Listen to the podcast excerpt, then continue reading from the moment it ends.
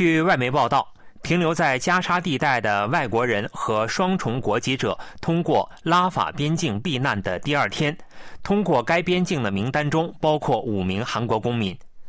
据半岛电视台、《纽约时报》等外媒报道。当天，经过拉法检查站避难到埃及的外国人和双重国籍者达五百多人，其中包括五名韩国人。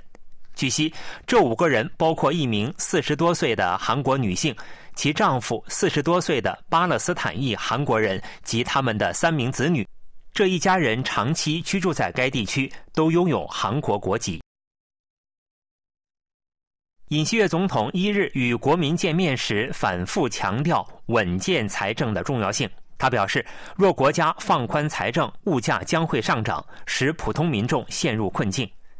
尹锡悦出席圆桌会议形式的民生会议，与个体户、出租车司机、青年、主妇等六十余名国民面对面交流。尹锡悦提到了艰难的民生和政府财政等问题，表示责任全在我。不过，他也解释了制定援助方案存在的困难，将部分原因归于外部环境。尹锡悦表示，若扩大财政支出，物价将会上涨，令普通民众陷入困难；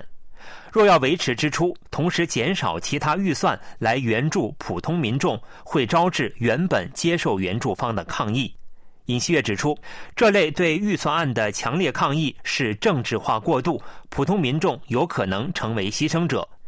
尹锡悦倾听了出席会议的国民的情况，并对垄断问题提出了重点批评。一位出租车司机抱怨卡靠出租车平台的手续费高，对此尹锡悦指出，这是不道德的垄断形态，要求有关部门制定解决方案。对于个体户讲述的关于银行贷款利息的情况，尹锡悦指出，韩国银行利用垄断地位为所欲为，并指示建立竞争体系。尹锡悦尤其要求有关部门严格管理，确保不出现银行利用政策资金贷款以不正当手段赚取利润的情况。韩国国会一日起正式对政府提交的规模为六百五十六点五万亿韩元的二零二四年度预算案进行审查。当天，尹锡悦总统在施政演说中反复强调推进紧缩财政的决心。对此，在野党谴责称，政府对财政稳健性越来越执着，却拿不出解决民生问题的实质性对策。尹锡悦在施政演说中将稳健财政定为政府预算案的基本原则。共同民主党则指出，政府对民生危机拿不出实质性对策，却越来越执着于财政稳健性。尤其是政府表面上说要上调士兵月薪，实际上却削减了官兵的福利预算。国民力量党则积极支持政府预算案，称对于身为最大在野党的共同民主党来说，一味要求加大负债是不负责任的建议。国会计划在本月底全体会议上通过明年预算案。国民力量党正野心勃勃地推动关于超级首尔的讨论，计划以京畿道金浦市为始，将首都圈部分城市划归首尔。二日，该党讨论该问题的特别委员会成立。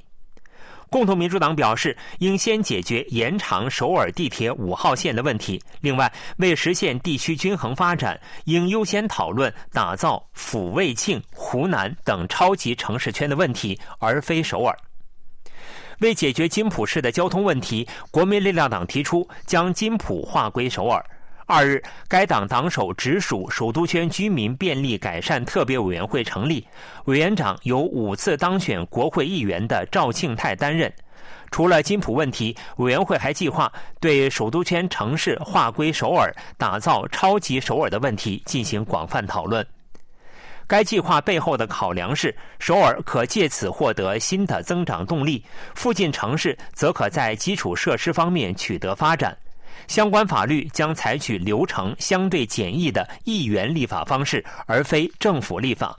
共同民主党指责国民力量党的目的在于国会议员选举，如果只是为了解决金浦市的交通问题，那么应首先解决延长首尔地铁五号线的问题。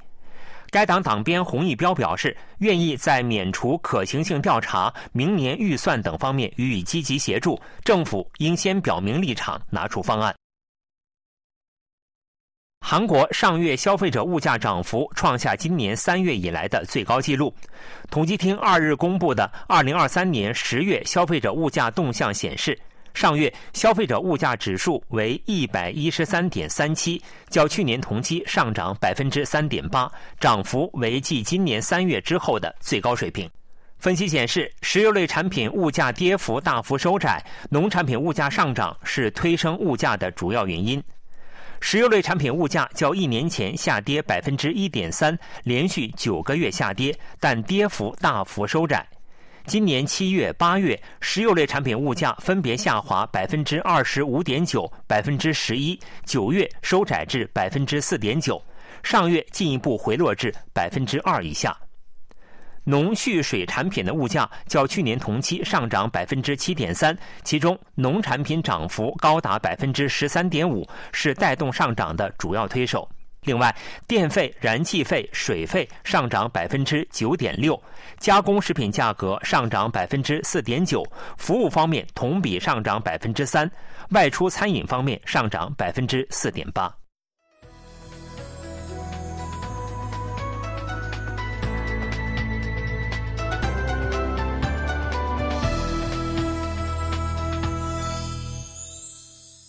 KBS World Radio，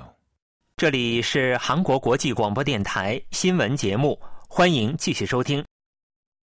韩国国家情报院一日在国政监察中表示，北韩军事侦察卫星第三次发射的准备工作已进入收尾阶段。国情院还表示，北韩疑似从俄罗斯获得了相关技术咨询，成功概率或较以往有所提高。国情院表示，北韩正进行第三次发射的最后准备工作。尽管未能按照原计划在十月发射，但最近出现了检查发动机和发射设备的迹象。国情院预计，此次发射的成功概率较高，这是因为军事侦察卫星是北韩政权的首要任务，且俄罗斯正提供技术咨询。国情院指出，北韩至少向俄罗斯运输了十余次炮弹等军火。国会情报委员会干事、国民力量党议员刘向凡说：“据国情院掌握的情况，运往俄罗斯的炮弹超过一百万枚，这可供俄罗斯在乌克兰战争中使用两个月以上。”北俄间军事合作被证实正取得迅速进展，对双方开展军事技术交流的担忧也日益加剧。科学技术政策研究院名誉研究委员李春根指出。俄罗斯技术人员可与北韩方面共同检查北韩发动机存在的问题，提出北韩自行解决的方案，也可积极介入，提供第二、三级发动机或者零部件等。尹锡悦总统将会见本月八日、九日访问韩国的美国国务卿布林肯。外交部发言人任珠世二日在例行记者会上表示。尹锡悦总统将在布林肯国务卿访问期间予以会见。任珠社还表示，具体日程正在协商之中，将由总统室对外公布。美国国务院前一天公布了布林肯中东亚洲之行的具体日程，并表示，布林肯将在访韩期间同外交部长官朴振、国家安全市长赵泰庸会晤。布林肯将于下月七日、八日出席在东京举行的 G7 外长会议，八日晚些时候抵达韩国。九日，布林肯将与朴振举行韩美外长会谈，讨论北韩核问题、经济安全、尖端技术、地区和国际局势等共同关心的话题。任柱世表示，双方将就韩美同盟的持续发展方案，尤其是发展为全球全面战略同盟的多种方案进行具体磋商。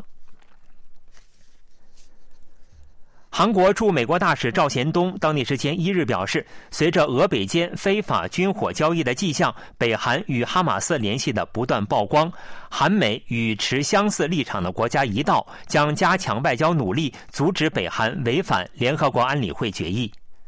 赵贤东当天出席在位于华盛顿的韩国文化院举行的驻外记者恳谈会，介绍美国国务卿布林肯八日至九日访韩期间，两国将讨论的涉及北韩的合作议题。赵贤东所说的北韩违反安理会决议，是指北俄间军事合作，北韩发射军事侦察卫星的可能性。据悉，北韩近期向俄罗斯提供了大量炮弹，韩美外交部门正密切关注北韩将获得何种回报。包括美国在内的西方国家认为，俄罗斯向北韩提供最尖端军事技术的可能性不大。不过，由于北韩据信即将再次发射卫星，韩美仍关注俄罗斯会否提供技术援助和战斗机等。布林肯将借下月七日至八日在东京举行的 G7 外长会谈之机访问东京，八日至九日访问首尔，并分别与韩日外长举行会谈。新闻播送完了，是由于海峰为您播报的，感谢各位收听。